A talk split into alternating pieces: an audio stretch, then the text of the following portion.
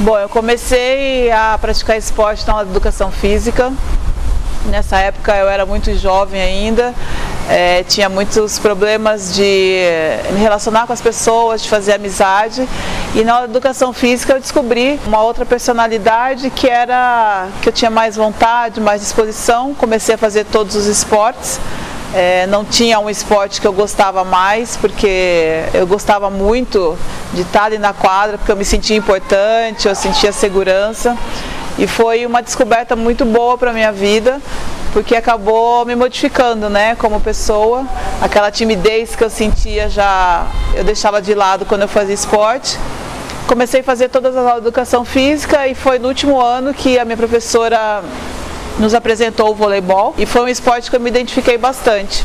Surgiu a oportunidade de no Centro Olímpico fazer um teste. Foram eu e mais duas alunas na época. E nós fomos para o Centro Olímpico fazer o teste. Eu lembro que na época eu não sabia o que era o teste, eu não sabia nem que era uma peneira. Mas eu fui pelo simples fato da professora estar acreditando em mim e, e falar que eu tinha condições.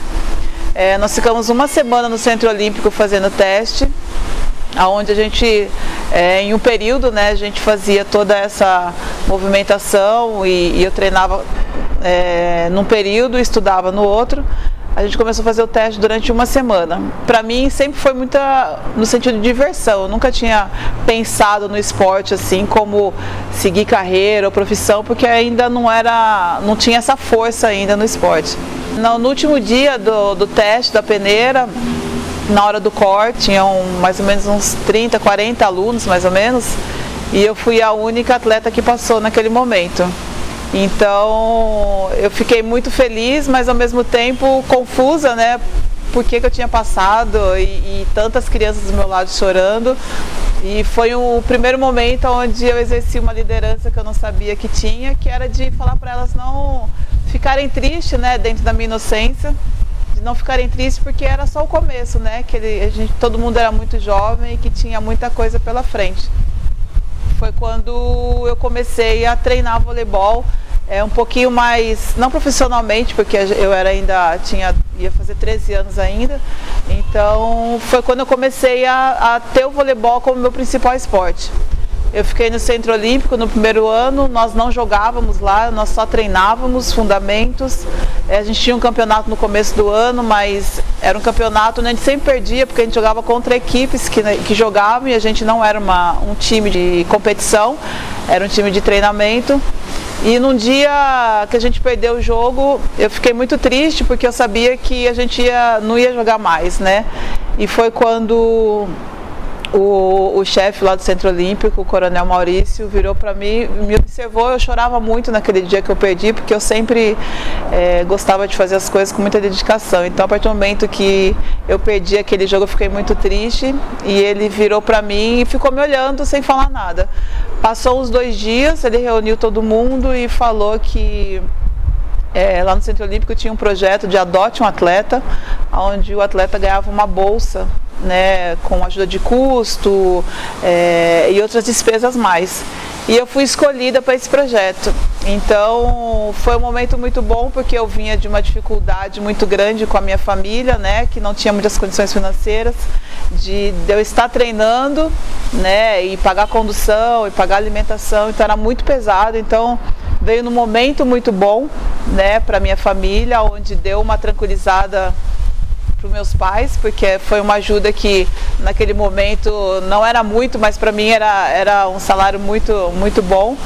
E daí foi que eu tive a primeira consciência de que eu receberia para fazer um esporte que eu gostava. Eu não tinha essa consciência porque para mim era simplesmente um esporte onde eu me divertia, onde eu praticava porque eu gostava. Foi quando eu comecei a receber meu salário e daí as pessoas falaram que o voleibol poderia ser a minha profissão. Então eu acabei juntando né, essa vontade, essa disposição que eu tinha de jogar vôlei e continuei acreditando que eu seguiria por muito tempo né, jogando voleibol e seria profissional do voleibol. E, mas dentro disso vieram as dificuldades, né, que é muito comum quando você é muito jovem, onde você tem uma família onde que não tem muitas condições. Nós passamos por um problema muito sério, foi no momento em que minha casa caiu, uma parte da minha casa caiu. E foi muito complicado porque nós éramos em sete, né, a família de nove pessoas, sete irmãos, e foi um momento onde é, vem uma insegurança, né, de você continuar, de você desistir, porque você pensa, ah, preciso trabalhar para ajudar minha família a reconstruir minha casa. E foi onde minha família entrou, meu pai não deixou que eu fizesse isso, muito pelo contrário, me incentivou a continuar é, fazendo treinamento. E foi que eu continuei e acabei com aquele dinheirinho que eu ganhava no Centro Olímpico, podendo ajudar a minha família a reconstruir minha casa. Mas foi um dos momentos mais difíceis é, nesse começo da minha jornada dentro do vôlei. Eu fiquei no Centro Olímpico é, durante três anos, né? E como eu falei, a gente não treinava, não, não jogava, a gente só treinava. Mas depois de um tempo, eu confesso que foi para mim assim, como atleta, ter trabalhado ali, ter aprimorado os fundamentos, que eu acho que é uma coisa muito importante para atleta, foi importantíssimo.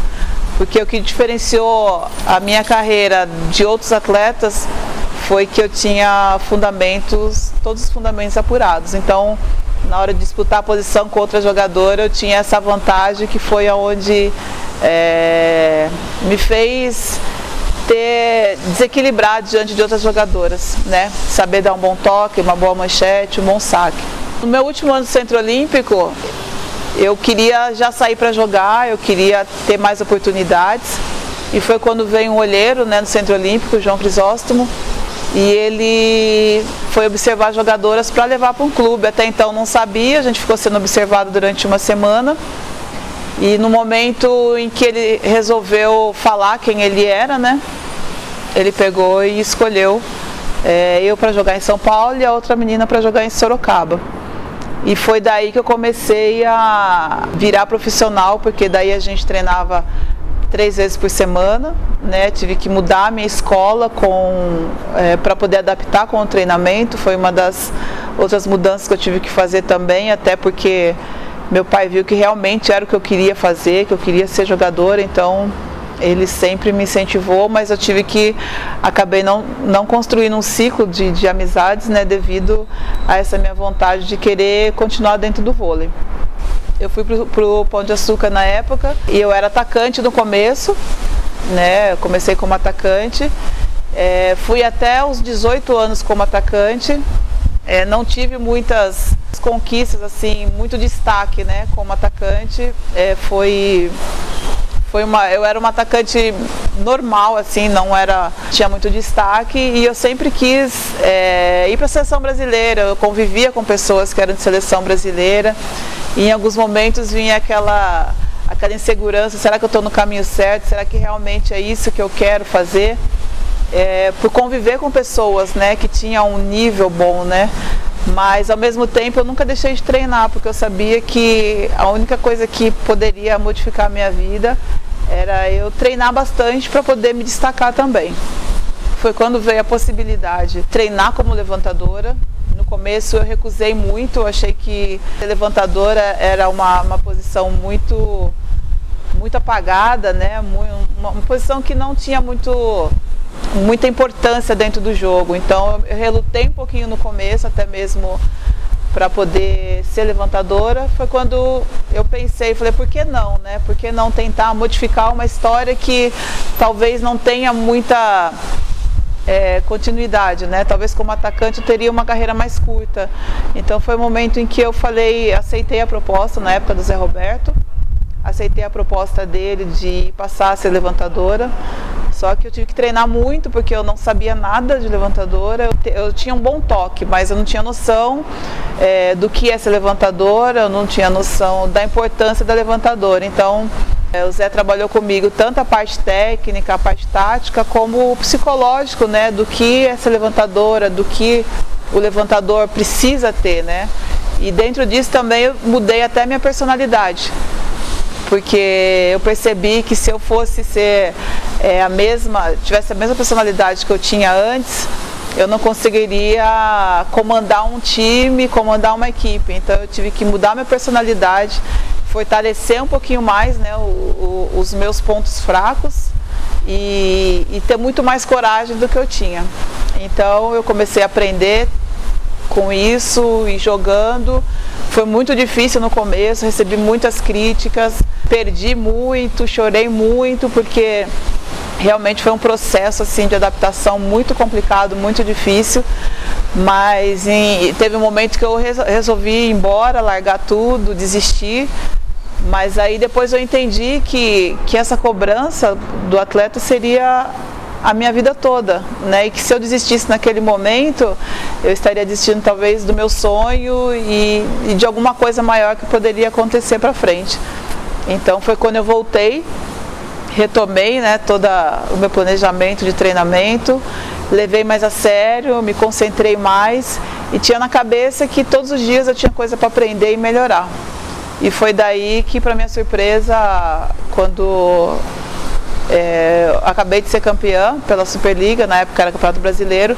Eu fui convocada para a seleção brasileira. Por mais que eu quisesse, era uma coisa que eu não acreditava que seria possível. Né? Talvez um pouco mais para frente, com um pouco mais de experiência, mas eu fui, acabei sendo convocada. É, senti muito medo porque eu senti que eu não estava preparada para ser levantadora de seleção brasileira, porque na verdade você precisa de experiência, de bagagem. Eu estaria jogando com as melhores do mundo. Então eu senti muito medo, fui para a seleção com muita segurança, mas ao mesmo tempo eu sabia que se eu estava ali é porque alguma coisa boa eu tinha e a pessoa me escolheu né, pela minha qualidade. Então acabei encarando, mesmo sentindo medo, mesmo sentindo insegurança. Fui, para mim foi um aprendizado muito grande.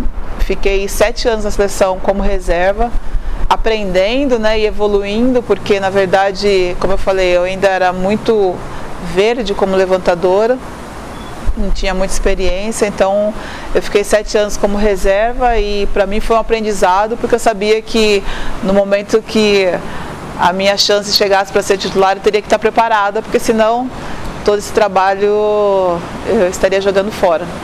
E foi quando acabei sendo titular, né, em 98 e fiquei depois mais 10 anos sendo titular da seleção brasileira. Dentro disso eu participei de cinco edições de Jogos Olímpicos. Foi uma outra realização de um sonho, onde eu sempre quis ir para um, assim, mas nunca imaginei que eu poderia ir para cinco Olimpíadas.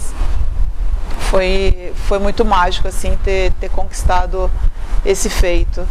E em 2008 foi minha última participação na seleção brasileira onde eu conquistei a medalha de ouro pela seleção feminina, um feito inédito para a seleção brasileira, e aonde eu encerrei a minha, o meu ciclo dentro da seleção, continuei no clube, mas na seleção brasileira foi, foi minha última passagem.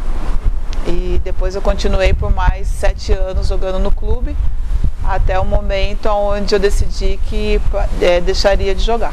Quando eu passei a ser levantadora, que eu tinha que treinar muito e, e não entendia ainda como funcionava, eu trabalhei com o Zé Roberto, que foi muito exigente comigo, assim, ele exigia demais, assim, e todos os dias eu saía chorando e achava que na verdade ele não gostava de mim, eu não entendia por que, que ele falava tanta coisa, assim, né, pra mim, e às vezes parecia que eu falava, não, esse cara não gosta de mim.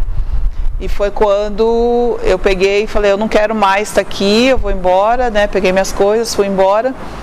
E foi quando meu pai foi conversar com ele e para saber o que estava acontecendo, porque eu estava tão assim é, desanimado, estava triste, foi quando ele falou que na verdade ele, ele queria que eu fosse uma, uma a melhor levantadora. Então ele estava me passando informações, mas ao mesmo tempo ele não sabia que isso tudo estava me, sufocando.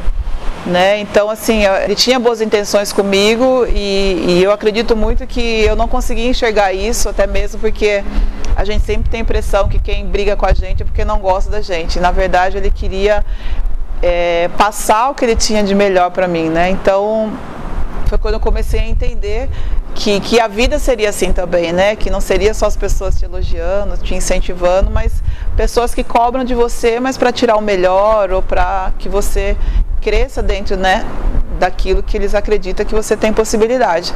Então foi quando eu voltei, entendi o que o que o que estava sendo preparado para mim. Continuei tomando bronca, foi difícil, mas eu voltei. Eu acho que eu entendi, né? É porque a gente é nova, né? Com 18 anos é muito difícil você entender isso. Mas eu acho que é importante a gente sempre saber que nem sempre as broncas são pro nosso pro, pro negativo, né? Para uma coisa que não seja boa. Então eu voltei e continuei trabalhando com ele normalmente. Em 2008, em Pequim, naquele momento ali do, da final, eu estava muito nervosa, assim. Eu, eu, sou uma pessoa que nunca deixei transparecer muito aquilo que eu sinto, até mesmo para que as pessoas sintam confiança em mim, um ponto de apoio, de equilíbrio.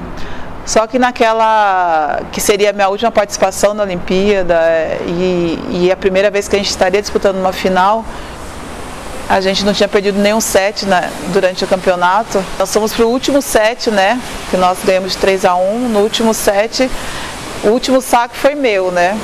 E eu lembro que naquele momento eu já não estava mais presente ali na quadra. Uma das coisas que eu tenho muito claro assim é que na hora que eu fui sacar, minha mão tremia demais, assim, eu, eu, eu não conseguia controlar a minha mão e a única coisa que eu pensava é eu preciso passar a bola para outro lado, eu não posso errar. Tanto é que meu saque sai bem alto no meio da quadra, assim, porque eu já estava muito nervosa, muito insegura de que fosse acabar ali naquele momento, né? Então, muitas vezes as pessoas acham que a gente é experiente e tudo mais, mas a gente também sente isso, né? A gente também passa por isso. E é um momento onde eu tive que controlar um pouquinho o meu emocional para poder encerrar, porque talvez se eu não tivesse controlado o meu emocional poderia até ter prejudicado a minha equipe, né? Uma jogadora experiente e no momento tão importante não ter conseguido manter o seu equilíbrio emocional. Mas acabou dando tudo certo, consegui passar o saque para o outro lado e nós acabamos sendo campeãs olímpicas. A mensagem que eu deixo sempre para as pessoas que estão começando, talvez para mim falar seja simples, mas não é simples, né? Porque eu acho que todo mundo que começa tem muita insegurança, muita incerteza. Às vezes a pessoa não tem um apoio, não tem um incentivo. E isso às vezes, muitas vezes é difícil, né, para a pessoa saber se está no caminho certo ou não. Mas o que eu digo para essas pessoas é que em nenhum momento elas deixem de tentar fazer aquilo que realmente elas têm vontade.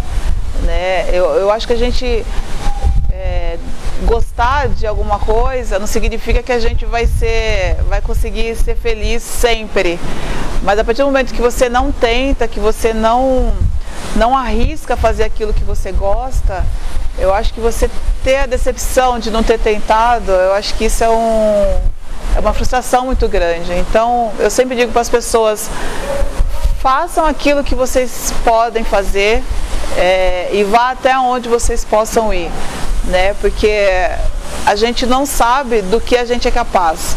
E se realmente é isso que vocês querem, é, não deixa que o medo, a insegurança, que nada diga que vocês não podem. Porque na verdade o limite da onde qualquer pessoa pode chegar só depende da gente mesmo. Então eu sempre digo que se eu tivesse desistido nos momentos em que é, eu estava mais enfraquecida ou insegura, eu teria perdido uma grande história na minha vida. Então, que as pessoas vá atrás do sonho de verdade mesmo e, e não desistam. Não deixe que ninguém te desanime no meio do caminho, porque a, cada um tem que construir a sua própria história.